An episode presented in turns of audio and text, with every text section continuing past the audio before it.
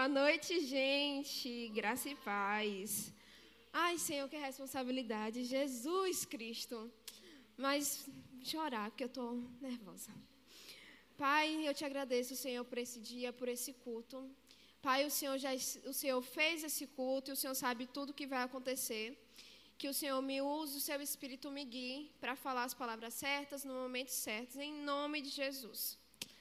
Amém. Então, eu vou falar um pouco sobre a história de Elimeleque. Alguém conhece Elimeleque? Então, percebi que ninguém conhece, né? Ninguém lembra.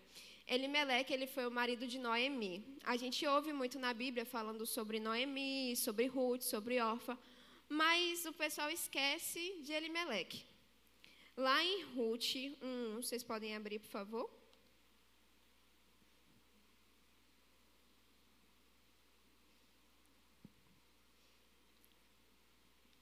Diz assim: Na época dos juízes houve fome na terra. Um homem de Belém de Judá, com a mulher e os dois filhos, foi viver por algum tempo nas terras de Moabe. Eu quero que vocês prestem bem atenção nessa parte que diz: por algum tempo. Eu peguei uma outra versão que diz assim: é, e um certo homem de Belém de Judá foi residir temporariamente. A outra diz: ele foi peregrinar. Ele não foi para Moabe para morar, para residir lá, criar sua família fixa lá. Ele foi para passar um tempo. Moabe, naquela, na verdade, em Judá estava tendo uma fome. Então, ele, como patriarca da família, decidiu sair daquele local para poder ir para achar uma, vamos dizer assim, uma bênção em um outro local. Ele era de uma terra, porém ele foi peregrinar em uma outra terra. E ele, como eu entendo assim, que ele, como um, o patriarca da família, ele pensou: poxa, não vou deixar minha família passar fome, passar por necessidades, até porque ele não sabia quando é que haveria boas colheitas naquela época. Então ele pensou assim: vou sair com minha família daqui de Judá para Moabe. Judá significa terra de louvor. Ele era de Efrata, Belém, de Judá. Belém significa a casa do pão. E, eu, e Efrata, terra frutífera. Como é que alguém sai da terra do louvor, da casa do pão, da terra frutífera para ir para Moabe, significa a terra do desejo. Eu penso, eu penso que é assim, ele teve o desejo de suprir a sua família, mas esqueceu qual era o significado do lugar onde ele estava. Ele estava em um lugar que, pelo nome, na Bíblia, naquela época, os nomes eram muito importantes, os significados dos nomes. E na, ele pensou: vou sair da terra do pão, da terra do louvor para ir para a terra do desejo, porque é lá que eu vou encontrar o meu desejo. Até, é lá que vai me suprir para aquele momento. Só que ele não passou um momento, ele não teve, ele não residiu por lá temporariamente. Ele passou dez anos. A família dele passou dez anos. Assim que ele chegou lá, por um tempo, ele morreu. E a esposa dele ficou viúva. Os filhos deles casaram com moabitas e depois os filhos morreram. Olha que ótima história. Então você vê que uma decisão que ele tomou de levar a sua família de, da casa do pão para a casa do desejo, para o lugar de desejo, não foi uma boa decisão. Então, às vezes, nós tomamos decisões por coisas temporárias. Ah, eu não estou achando no lugar aqui que eu estou, não estou achando algo que eu preciso, algo que vai suprir as minhas necessidades e nós simplesmente vamos peregrinar por outros lugares. Ah, vou ali em outra igreja, talvez em outra igreja eu acho que eu quero. Ah, porque nessa igreja aqui não, me, não tem nada para mim. E sabe, eu, eu, eu pensei assim, poxa, a gente pode ler essa história e julgar logo ele, de cara. Eu fiz isso. Eu julguei, mas eu pensei, poxa, quantas vezes eu fiz essa mesma decisão?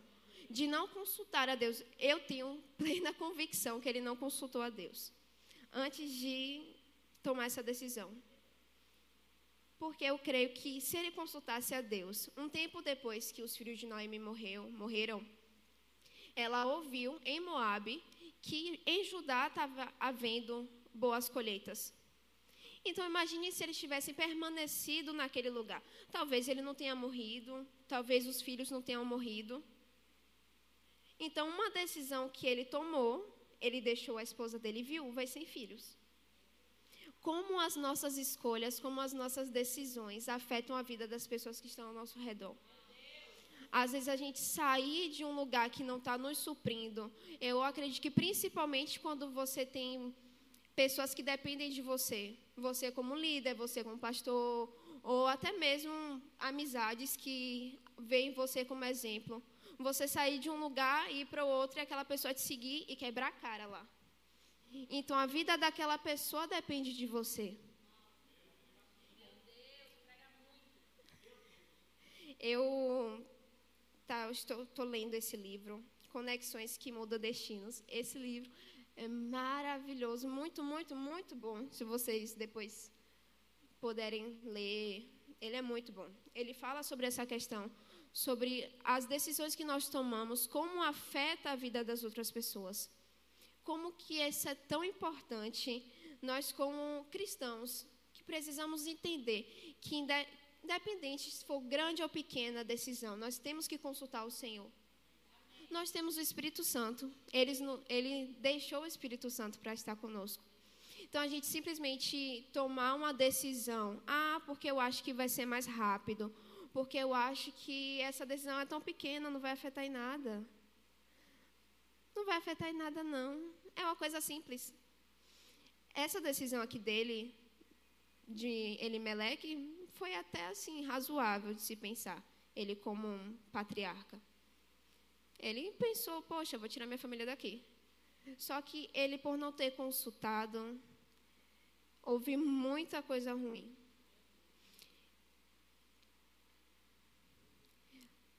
Lá em, aqui em Ruth 1, 4, diz assim: Eles se casaram com mulheres moabitas, uma chamada Orfa e a outra Ruth.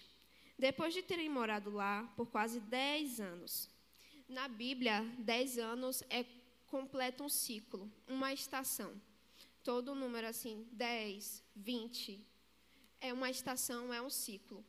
Então, eles não foram peregrinar, eles não ficaram temporariamente, eles passaram um ciclo da vida deles lá naquele lugar. Moab não era um lugar bem visto pelos israelitas, pelos judeus, na verdade. Não era um lugar bem visto porque eles não eram bem recebidos lá. Moab era um lugar, eu imagino assim, tinha tanto lugar perto, por que aquele Meleque foi escolher Moab? Porque era a terra do desejo. A gente tem aquela questão, não, é porque é, eu preciso pensar em mim, preciso pensar na minha família, então eu, eu vou ali onde eu acho que eu posso encontrar o que eu preciso. Mas às vezes onde nós estamos, se nós permanecemos com fidelidade e honrarmos o, honrarmos o lugar nós, onde nós estamos, aqui vai ter o suprimento. Aqui vai ter o que você precisa. Porque não foi à toa de você estar aqui. Não foi à toa de o Senhor colocar você em uma igreja, você em uma faculdade, em uma escola, não foi à toa. Então, às vezes, nós pensamos tanto no eu e esquecemos de pensar: será que Deus quer isso para a nossa vida? Será que Deus quer isso para a minha vida? E às vezes nós esquecemos de consultar o Senhor nas nossas decisões. Ah, mas eu vou, vou orar, vou tomar essa decisão e depois Deus abençoa. Gente, que eu, é, eu já fiz isso tão é um erro que nós tomamos, porque Deus é misericordioso, nós sabemos, existe a graça, mas nós também sabemos que nós temos o Espírito Santo para consultar. Mas queremos tudo tão rápido. A nossa geração quer tudo tão rápido. Geração fast food. Tudo rápido demais. Aí, não, vou tomar essa decisão aqui porque eu preciso dessa resposta rápida, hoje, aqui, agora e esquece de consultar, porque às vezes Deus demora demais. Deus passa anos para responder. Será que Deus passa anos para responder? Ou você não está ouvindo? Então, as nossas decisões têm que ser tanto baseadas na Bíblia, que é o nosso manual, como nós temos o Espírito Santo. Espírito Santo às vezes está ali gritando, quase dando um pare. E você pedindo um sinal, Senhor, me dá um sinal, Senhor, me dá um sinal. E aquele pare gigante na sua cara. Nós temos que lembrar que mesmo nós estamos estando nessa geração, de que realmente nós precisamos às vezes de algumas palavras sendo rápidas para alcançar pessoas, para alcançar lugares. Mas entenda que se Deus te deu um plano, se Deus te deu um propósito para cumprir, Ele não vai passar um tempo para você perder a, aquela pessoa, perder aquele lugar, para alcançar aquele lugar. Ele tem uma linha do tempo e às vezes nós não queremos andar nessa linha. Nós queremos sair dela para poder correr na frente.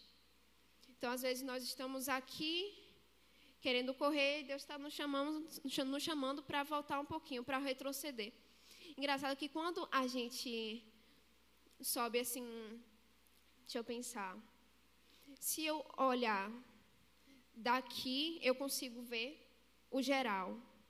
Agora, se eu olhar dali sentada, eu não consigo ver o geral, só consigo ver quem está próximo de mim. Então, às vezes, Deus nos chama para parar, chegar um pouco para trás e ver o geral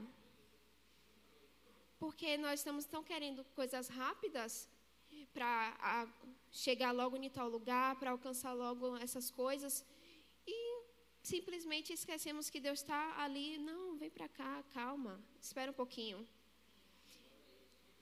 Então, recapitulando, é, não seja como Elimeleque, que foi para a terra do desejo para suprir as necessidades dele e esqueceu que aonde ele estava tinha tudo o que ele precisava. Se ele nasceu ali, se ele foi criado ali, se Deus plantou ele ali, ele deveria ter certeza que naquele lugar Deus ia suprir. Deus ia dar tudo o que ele precisava, tanto para ele como para a família. Não escolha ir para a terra do desejo, para a terra para suprir as suas próprias necessidades, o seu desejo pessoal, o seu propósito pessoal. Esqueça que Deus tem um propósito para você.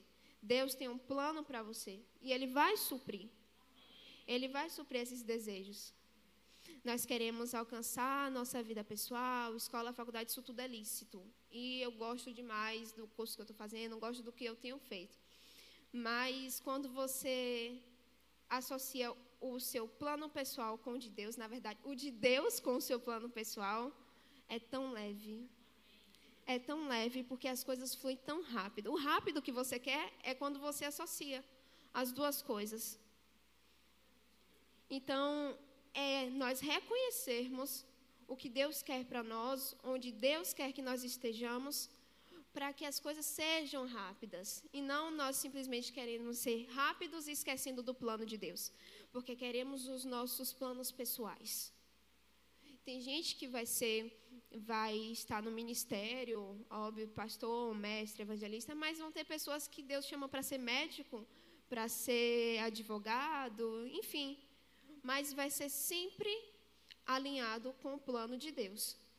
Mesmo sendo algo, vamos dizer assim, para fora, não dentro da igreja, tenha certeza que aquilo vai ser alinhado ao plano de Deus. É isso. Obrigada.